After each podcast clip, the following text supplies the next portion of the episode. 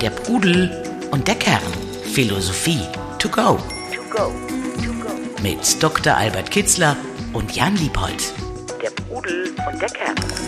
Hallo zusammen bei der Pudel und der Kern. Hallo Albert. Hallo Jan. Heute besprechen wir eine der großen, manche sagen Todsünden, ich belasse es mal bei dem Begriff Sünde. Es geht um die Hochmut oder der griechische Begriff dazu, die Hybris die ja viele Menschen befällt, wenn sie das Gefühl haben, wow, es läuft total super, mir kann keiner was, the sky is the limit. Und dann plötzlich kommt aus dem Nichts der Holzhammer hinten, der dich am äh, Hinterkopf trifft und dir deine Grenzen aufzeigt, der zeigt, dass eben Hochmut tatsächlich vor dem Fall kommt. Was ist die philosophische Bedeutung von Hochmut? Ich glaube, dass es auch eine Lebensweisheit ist, die diese eigene Begrenztheit und äh, dass man aufpassen muss, nicht über die, seine eigene Hochmut zu stolpern, die in verschiedenen äh, Philosophien ein berücksichtigt wurde. Ja, wie ich schon in einigen Podcasts erwähnt habe, ist einer der grundlegenden äh, Sätze oder Maximen der griechischen äh, Ethik, war dieses Erkenne dich selbst und das war eigentlich eine Warnung vor dem Hochmut. Bedenke immer, dass du ein beschränktes Wesen bist, das nicht alles kann, nicht alles weiß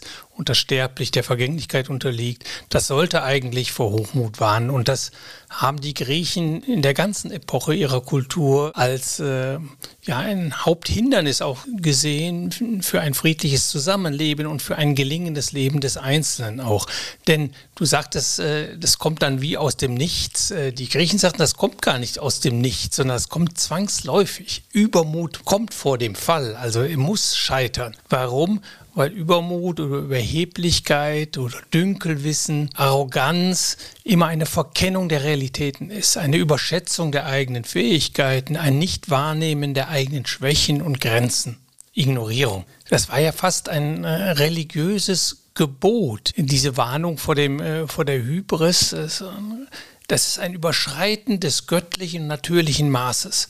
Also, dass ich da etwas, was nach Gleichgewicht strebt, was nur im Gleichgewicht überleben kann, äh, das äh, überschreite und verletze. Also ein Frevel. Hochmut ist ein Frevel gegen die göttliche Ordnung, gegen den Grundsatz des rechten Maßes. Übermäßig, Übermaß, Übermut steckt da schon drin. Erheben über eine Realität. Und überall, wo wir die Realität verkennen, wo wir sie uns schönreden, wo wir in unserer Illusion leben, da gibt es irgendwann ein ganz schmerzhaftes Erwachen. Häufig mit der Zerstörung, Vernichtung der ganzen Existenz oder eines Volkes, Gegenstand vieler griechischer Tragödien. Auch ist dieser Übermut. Die Perser schon ganz am Anfang, Aeschylus, der erste große Tragiker. Da ist dann der persische Herrscher, der äh, meint, er könnte sich die ganze Welt untertan machen. Und dann? Tja, er scheitert beim Marathon Salamis äh, und und das riesige Heer der Perser, viele, viele Königssohn, Fürstensohn, aber auch viele, viele einfache Menschen gehen in den Wellen äh, bei Salamis äh, unter die meisten und äh, zerknirscht mit verlorenem Heer, mit äh, verlorenen Illusionen und zahlreichen Toten kommt er erschüttert und äh, zutiefst verzweifelt kommt Xerxes zurück und es erscheint ihm eine Traumgestalt Darius und klagt seinen Übermut an. Das ist der ganze Gegenstand dieser wichtigen Tragödie. Mhm. Also das heißt, es ist etwas einerseits zutiefst Menschliches, dass wenn es gut läuft, wir denken, oh, geht immer weiter. Und gleichzeitig ist es etwas, was man vielleicht schon antizipieren muss, dass äh, ich möglicherweise zu hoch fliege, zu nah an der Sonne bin, wenn ich denke, mir kann keiner was. Ja, richtig. Es ist eine Überschätzung. Man hält das, was unverfügbar ist, für verfügbar und für beherrschbar. Aber vieles im Leben ist nicht beherrschbar und ist auch nicht verfügbar. Das ignoriert man und dann kommt es anders, als man denkt. Und äh, die Enttäuschung und Frustration ist umso größer, wenn das ganz außerhalb meines Horizontes war. Und das ist das bei dem Überheblichen, bei dem Übermütigen. Der meint, es müsste alles so laufen, äh, wie er sich das vorstellt. Und desto mehr man sich in diesen Gedanken vertieft, ich beherrsche alles, ich bin groß, ich bin stark, ich schaffe alles, desto größer ist die Enttäuschung, die Frustration, ja bis hin zur Depression, äh, wenn was notwendig so ist, die Dinge eben anders laufen, als man sich das vorstellt. Und das geschieht uns täglich und das geschieht auch dem Hochmütigen. Irgendwann, wenn, also im Kleinen, äh, das kann er vielleicht noch gut verarbeiten, aber wenn im Großen eine große Illusion dann plötzlich entblößt wird und ihm gezeigt wird, durch Krankheit, durch Tod nahe Angehörige, durch Verlust riesiger Vermögen, äh, dass es ganz anders ist, dann erst erwacht er. Ich würde sagen, in der Moderne oder in unserer Zeit ist ja das Schlimmste, was einem so passieren kann, so diese mediale Vernichtung. Wenn du erstmal so vom Boulevard mhm. hochgeschrieben wurdest oder eben denkst, du bist äh, Kategorie A Promi und äh, einer der größten Wirtschaftslenker oder was auch immer und dann aber die Medien plötzlich Fall Wirecard zum Beispiel dann eben sehen, dass da vielleicht einiges auch auf Sand gebaut war und dann eben diese mediale Vernichtung, die, die dann stattfindet. Das ist, glaube ich, so der, der moderne Xerxes, wo eben die Hybris äh, mal live vorgeführt wird. Richtig, es ist immer Verlust der Anerkennung, der Wertschätzung, vor allem Verlust des Eigenbildes. Also im Grunde ist die, da sich der Hochmütige mit seinem Stand, mit seinem Reichtum oder mit seinem Vermögen, mit seiner Macht identifiziert, ist das kaum Verlust der Identität für so einen. So wird es erlebt, als völlige Zerstörung äh, der Identität. Und erst dann kommen sie äh, zur Besinnung. Berühmt ist die Geschichte im alten Griechenland, die äh, Plutarch erzählt. Äh, da gab es den weisen Solon und der wurde von dem, einem reichen Fürsten und König Krösus, der ist immer noch sprichwörtlich, reich wie Krösus, wurde zu sich berufen und äh, Krösus zeigte ihm seinen ganzen Reichtum, unendliche Goldkammern und Schätze und dann fragte er den Solon, ja meinst du nicht, dass ich der glücklichste Mensch sein müsste? Und dann sagte Solon, ja, wir, sind die, wir Griechen äh, wissen nicht so viel äh, und wir sind da sehr vorsichtig mit. Bevor das Leben eines Menschen nicht geendet ist, nennen wir ihn nicht glücklich. Und dann tatsächlich in der Folge verlor äh, Krösus äh, durch einen Krieg mit Kyros sein ganzes Vermögen. Äh, er verlor den Krieg, kam in die Gefangenschaft, er sollte auf dem Scheiterhaufen verbrannt werden und da rief er dann aus Solon, Solon, Solon. Da hat er erst verstanden, was Solon meinte und Kyros war dann so großmütig, äh, dass er den Scheiterhaufen ausgehen ließ, also ihn dann runterholte und ihn dann später auch noch zum Berater machte, weil er befürchtet hatte, dass er vielleicht genauso übermütig oder hochmütig werden würde durch seinen Sieg, als Kyros ihm die Geschichte erzählte. Mhm. Ja, ein anderer Feldherr, Napoleon, hat ja auch gesagt, vom Erhabenen zum Lächerlichen ist es nur ein kleiner Schritt. Ich glaube, genauso ist es, ne? dass eigentlich der vielen, die eben am, am Gipfel des Ruhms, am Gipfel des Erfolgs ist sehr häufig auch schon die Saat des ähm, Niedergangs gesät. Ja, da lebt man ja auch gefährlich. Also wenn man sehr reich ist oder sehr mächtig ist, da gibt es viele Neider. Und der Hochmütige, das ist äh, eines der Gründe, warum es da häufig oder immer zum Fall kommt, ist, dass er unvorsichtig wird, leichtsinnig, äh, nicht bedächtig wird, äh, weil er meint, er beherrscht ohnehin alles und weiß auch alles. Diese Unvorsichtigkeit führt dann häufig zu Fehlern und dann auch zu Fehleinschätzungen und äh, ja, zum Verlust. Und wenn einer mal so hoch ist, dann stürzt er auch tief. Mhm. Aber umgekehrt gefragt, klar, man kann sagen, so ein Höhenflug, wenn man den hat, da kann man schon auch mal hochmütig werden.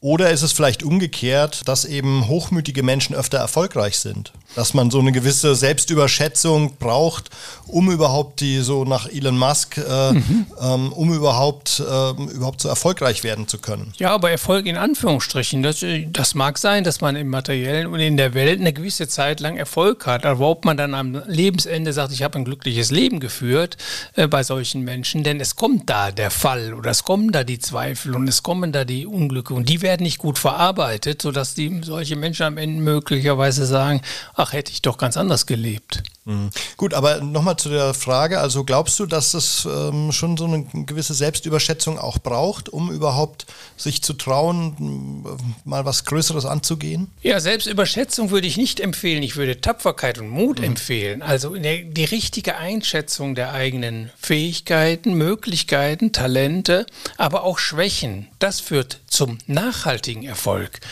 Es kann sein, dass man, wenn man sich überschätzt, äh, mal kurzfristig vieles erreicht. Aber es wird nicht nachhaltig sein, weil sich das Recht, dass man etwas falsch sich möglicherweise oder die Umstände falsch, zu optimistisch gesehen hat, falsch eingeschätzt hat. Das rächt sich immer. Das war die Lehre der Alten. Und ich glaube, da ist etwas dran. Mit einer Lüge wird man nicht alt. Man wird auch mit einer Lüge nicht äh, glücklich. Man kann sich in eine gewisse Zeit bestimmte Dinge ignorieren äh, oder wegschieben äh, oder sich schönreden, aber irgendwann rächt sich die Realität. Die Wahrheit kommt immer an den Tag dieses Thema Selbstüberschätzung, aber was eine andere, ein anderer Kollateralschaden der, des Hochmuts ist aus meiner Sicht ja so dieser schlechte Umgang mit anderen. Richtig. Ähm, mhm. Also so dieses, ähm, man fordert Unterwerfung, weil man der Größte ist, man verspottet die anderen, man verachtet die anderen, degradiert sie zu Dienern seines Größenwahns. Also das sind ja dann auch Themen, die nicht gut sein können für ein Leben, wenn äh, ich der Größte bin und alle anderen die Deppen. Arroganz, ja. Man vermehrt die Feinde, die Neider durch Arroganz, Hochmut und vor allen Dingen beraubt man sich der Möglichkeit, tiefe Verbundenheit zu empfinden, äh, Zugewandtheit. Das ist immer auf der Ebene der Gleichheit vollzieht sich das Berühren und berührt werden. Und die tiefe Verbundenheit, wir können auch sagen Liebe und geliebt werden, die entstehen nur, wenn ich dem anderen gleichberechtigt entgegentrete, zugewandt, neugierig und mit ein bisschen Ehrfurcht, Respekt vor dem Anderssein. Und all das fällt dem Hochmütigen schwer. Und insofern verbaut er sich den wirklich tieferen Zugang zu anderen Menschen. Er hat nur Knechte und Sklaven, aber keine Menschen, die ihn lieben. Vor allen Dingen nicht auf der gleichen Ebene lieben. Dann, äh, er nimmt das dann, die Hochachtung, die Ehrfurcht oder das Dienerische, nimmt, äh, nimmt er dann als äh, selbstverständlich und es berührt ihn gar nicht mehr, dass so ein Mensch aus seiner inneren Unabhängigkeit auf, auf Augenhöhe sagt, du bist ein guter Mensch, ich mag dich. Das geschieht dem gar nicht. Und glaubst du, dass das im Menschen per se angelegt ist oder gibt es Menschen, die so eine Veranlagung oder frühkindliche Prägung zum Hochmut haben?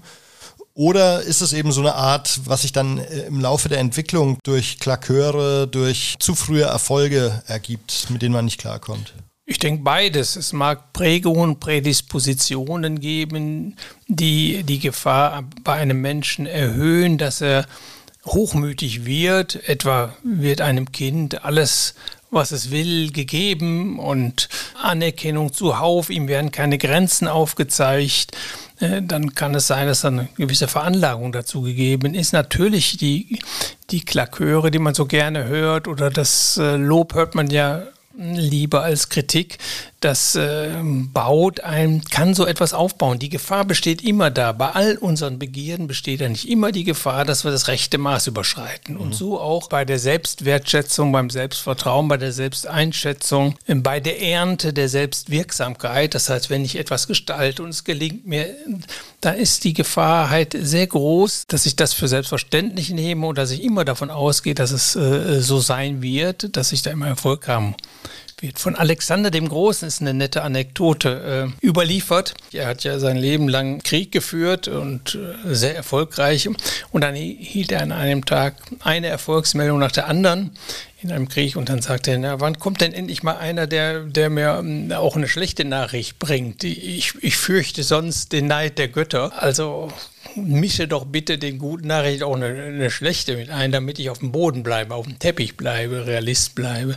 Wir kommen in so einem Rausch rein, wenn zu vieles uns gelingt. Das ist sehr gefährlich.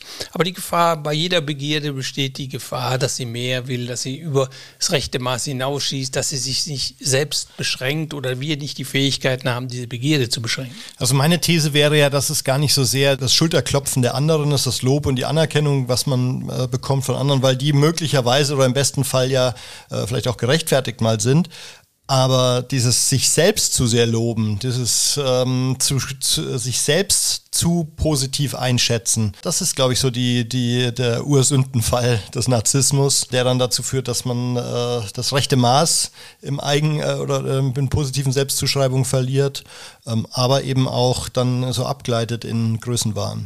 Ja, völlig richtig. Das ist letztlich das, wozu das führt. Aber das andere ist äh, das Mittel dazu. Wie kommen wir zu dieser Auffassung, dass uns da immer alles gelingt? Durch Erfolg, objektiv, aber häufig auch durch die Meinung der anderen, wie sie uns spiegeln entwickeln, wie sie uns sehen, wie sie uns bewundern. Und das ist ein, ein furchtbares Gift, dieses übersteigerte Lob.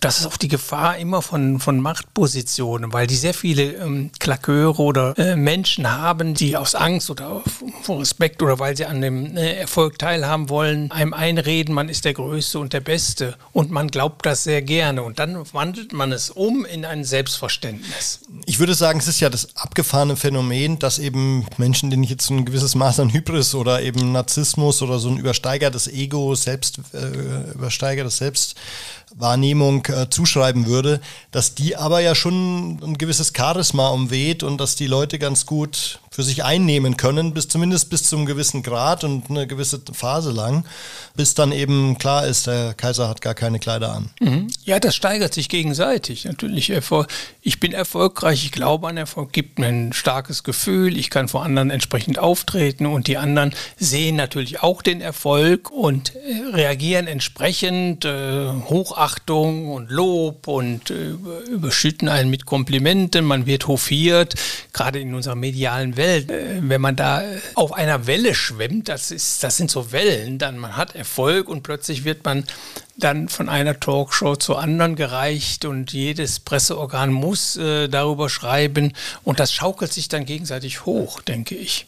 Kommt jeder Hochmut zu Fall oder äh, kommen manche auch bis zum Ende durch? Das glaube ich kaum. Nicht. Mhm. Der Hochmütige lebt ja in einer Illusion. Er verkennt sich oder überschätzt sich und äh, ignoriert seine Schwächen. Die Wahrheit also kommt immer an den Tag. Also irgendwann bei bestimmten Dingen ja auch. Das Leben ist ja auch lange und es geschieht auch viel. Es gibt auch keinen Menschen, der nicht äh, Negatives äh, erlebt, wo nicht nahestehende Menschen sterben oder die, die nicht krank werden oder wo irgendetwas schief, schief läuft. Das gibt es ja überhaupt nicht. Aber diese Ereignisse sind beim Hochmütigen, führen sie zu tiefen Erschütterungen. Also, dass, äh, dass man da ungeschoren davonkommt, gerade der Hochmütige, das war weder in der Antike äh, so noch, noch heute so, noch hat die Antike daran geglaubt. Die hat felsenfest behauptet, Hochmut kommt vor dem Fall und es kommt zu dem Fall. Mhm. Und auch damit man es noch oder damit wir es nochmal richtig einordnen, es ist ja auch nicht so, dass jeder erfolgreiche hochmütig ist. Es gibt ja hm, tolle Beispiele sicher. von Menschen, die wahnsinnig erfolgreich sind, wahrscheinlich auch mit allen Höhen und Tiefen, aber eben darüber gelernt haben, mit dem Erfolg umzugehen, das nicht zu übersteigern, sich auch das nicht alles selbst zuzuschreiben, sondern meist kommt Erfolg ja auch durch glückliche Umstände zusammen zum richtigen Zeitpunkt am richtigen Ort. Das wollen wir überhaupt nicht hier äh, kleinreden. Äh, also es gibt die tollen, erfolgreichen, bescheidenen, demütigen Menschen. Ne? Ich glaube sogar, dass äh, man diese Menschen auf längere Sicht äh, erfolgreicher sind weil der Hochmütige notwendig immer, immer scheitern muss. Mal abgesehen vom äußeren Erfolg, der mag ja bis zum Tode da vorhanden sein. Ich weiß nicht. Das Schlimme ist, äh, denke ich, bei solchen Menschen, dass sie, wie wir es vorhin schon hatten, vielleicht mangels äh, tiefer gehenden Verbindungen zu anderen Menschen, nach, nach wirklich wertvollen Verbindungen und Verbundenheitsgefühlen ziemlich leer sind und vielleicht auch vereinsamen. Insbesondere auch, wir leben ja ein glückliches Leben zeichnet sich dadurch aus, dass man an vielem Freude empfinden kann und der Hochmütige nimmt die Freude und nimmt Glücksumstände, nimmt äh, positive Dinge als selbstverständlich hin. Er gräbt sich also die wichtigste Quelle für ein glückliches und freudvolles Leben, die gräbt er sich selbst ab, weil er keine Freude mehr am Essen, an einem guten Essen, an, einer, an einem Urlaub, ist alles selbstverständlich, an, ja, auch an Begegnungen mit anderen Menschen oder tiefere Gespräche, das äh, führt er ja vielleicht gar nicht, aber äh, sagen wir mal, an all den Dingen, an denen wir im täglichen Leben Freude empfinden können und auch empfinden, wenn unser Leben gelingt, wenn wir ein, eine gute Lebensführung, eine gute Lebensphilosophie haben. Das hat er nicht und deshalb empfindet er das äh, nicht so. Er sucht dann eher die Herausforderungen oder die Stolpersteine, die zu überwinden. Aber äh, diese unerschöpfliche Quelle der alltäglichen kleinen Freuden, die gräbt er sich ab oder weil er sie als selbstverständlich hinnimmt. Wäre da nicht äh, ein Freund wahnsinnig wichtig oder ein Berater, der dir sagt, hier, pass auf, mein kleiner Freund, flieg nicht so hoch? Freunde sind, äh, sind immer, also unerlässlich für ein gelingendes Leben, weil sie einen den Spiegel vorhalten, den der Hochmütige eben, in den er nicht hineinguckt. Oder er guckt in einen nach, der verzerrt ihn wiedergibt. Das ist ja das Problem. Er verkennt sich selbst. Er lebt genauso, wie die Griechen sagen, man nicht leben sollte. Man sollte nämlich leben, sich in einer guten Selbsterkenntnis, erkenne dich selbst. Der Hochmütige sagt sie, verkenne dich selbst oder lebt nach diesem Prinzip. Das heißt, er malt alles Rosarot. rosarot und, äh, und ignoriert äh, die Schwierigkeiten und Probleme des Lebens, auch seines eigenen Seelenlebens oder die Schwächen und Defizite. Und äh, dadurch gibt es eine Lücke zwischen äh, dem Selbstverständnis und äh, dem Selbstbild, das er von sich hat, und der Wirklichkeit. Und das rächt sich immer. Dafür gab es ja äh, im Mittelalter und etwas darüber hinaus ja auch die Funktion des Hofnarren, ne? der äh, mhm, dem ja. mhm. zum Übermut oder Hochmut neigenden Herrscher auch nochmal so lustig den Spiegel vorhält. Eigentlich ja, oder Momento, äh, Momente Mori, also der Gedenke der Vergänglichkeit, dass den siegreichen Kaisern oder Feldherren im alten Rom die mhm. Soldaten mhm. zuriefen, dass man das nicht außer Acht lässt und, und berücksichtigt. Auch der Hochmütige ignoriert beispielsweise das ähm, allgemeine Phänomen der Vergänglichkeit und des eigenen Todes. Und daran sollte dieser Spruch der Soldaten ihn daran erinnern, auch er ist sterblich, auch er ist nur ein einfacher Mensch.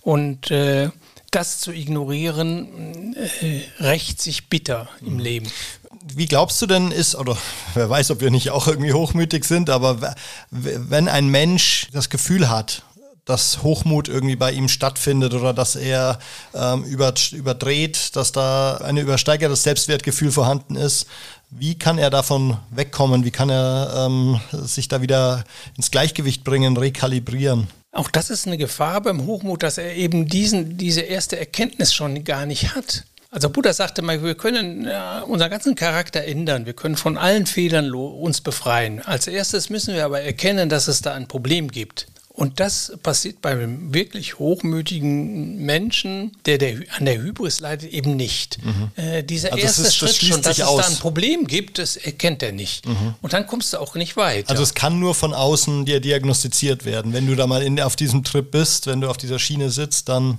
ja, von außen, also wenn er überhaupt Freunde hat, mhm. einen Rat eines guten Freundes. Aber das ist eher selten der Fall. Ich glaube, meistens zeigt es ihm die bittere Realität. Irgendwann fällt er und das tut dann so weh, dass dann manche Menschen zur Besinnung kommen und ihren Hochmut ablegen. Also das heißt, man muss eigentlich auf dem Weg zum Hochmut, zur Hybris ähm, muss fallen.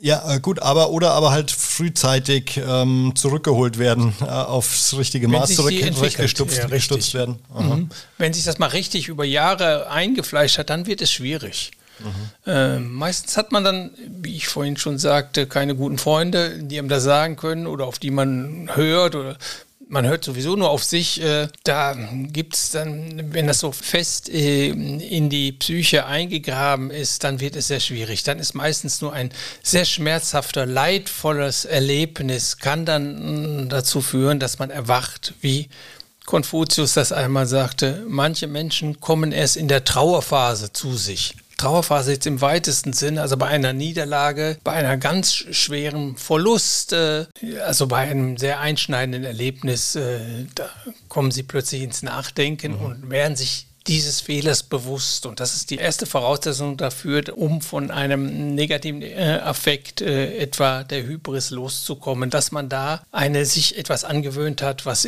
einem selbst schadet und einen nicht weiterbringt. Dieses Bewusstsein muss erst kommen. Mhm. Glaubst du, dass Arroganz und Stolz ähm, so eine Vor so Art Vorformen sind oder sind es Begleiterscheinungen äh, von Hochmut? Beides, also meistens Begleiterscheinungen. Natürlich, ja, der Stolze ist hochmütig mhm. oder sagen wir mal so falscher Stolz. Man kann ja stolz sein auf bestimmte Dinge, die man get getan mhm. hat. Selbstwertgefühl ist sehr wichtig. Sich auf etwas einbilden. Aber man, man, man spricht dann immer vom mhm. falschen Stolz, also mhm. von dem übertriebenen oder dass man das gleich verallgemeinert, wenn man in einer Sache Erfolg hat und denkt, man sei der Größte und beste und auch der erfolgreichste. Mhm.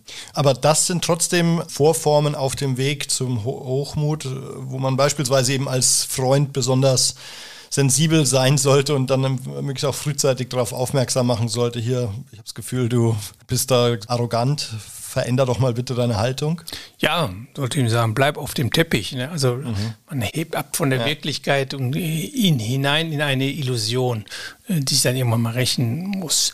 Ja, da gibt es viele Vorboten, Stolz, da, so, fängt das an. Auch Erfolg ist, ist so eine Treppenstufe auf dem Weg dahin. Aber es ist nicht zwingend so. Wie ich schon sagte, die erfolgreichsten Menschen sind sicherlich, äh, haben auch irgendwo eine Haltung der Bescheidenheit oder eine gute Selbsteinschätzung mindestens. Also sie leben nicht in einer Illusion wie der hochmütige oder der hybride Mensch.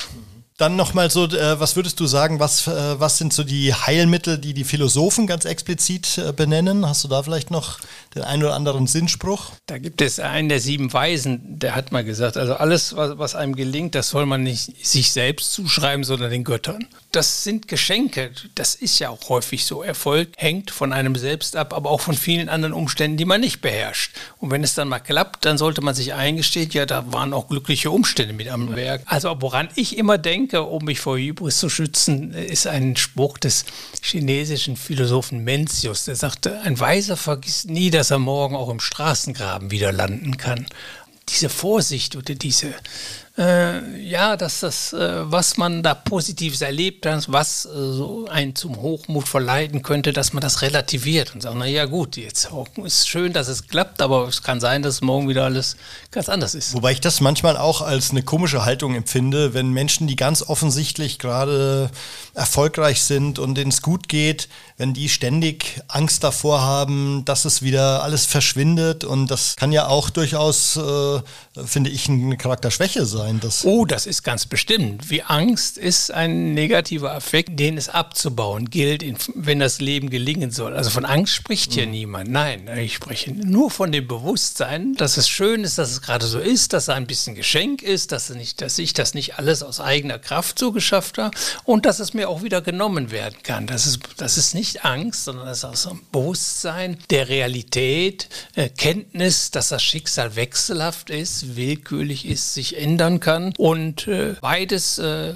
wenn das tief im Bewusstsein ist, führt dazu oder heilt einen vor der Gefahr, in Hybris zu verfallen. Meine Abschlussfrage, gab es einen Philosophen, von dem man gesagt hat, dass er zumindest in Phasen hochmütig war oder schließt sich das einfach so äh, aus?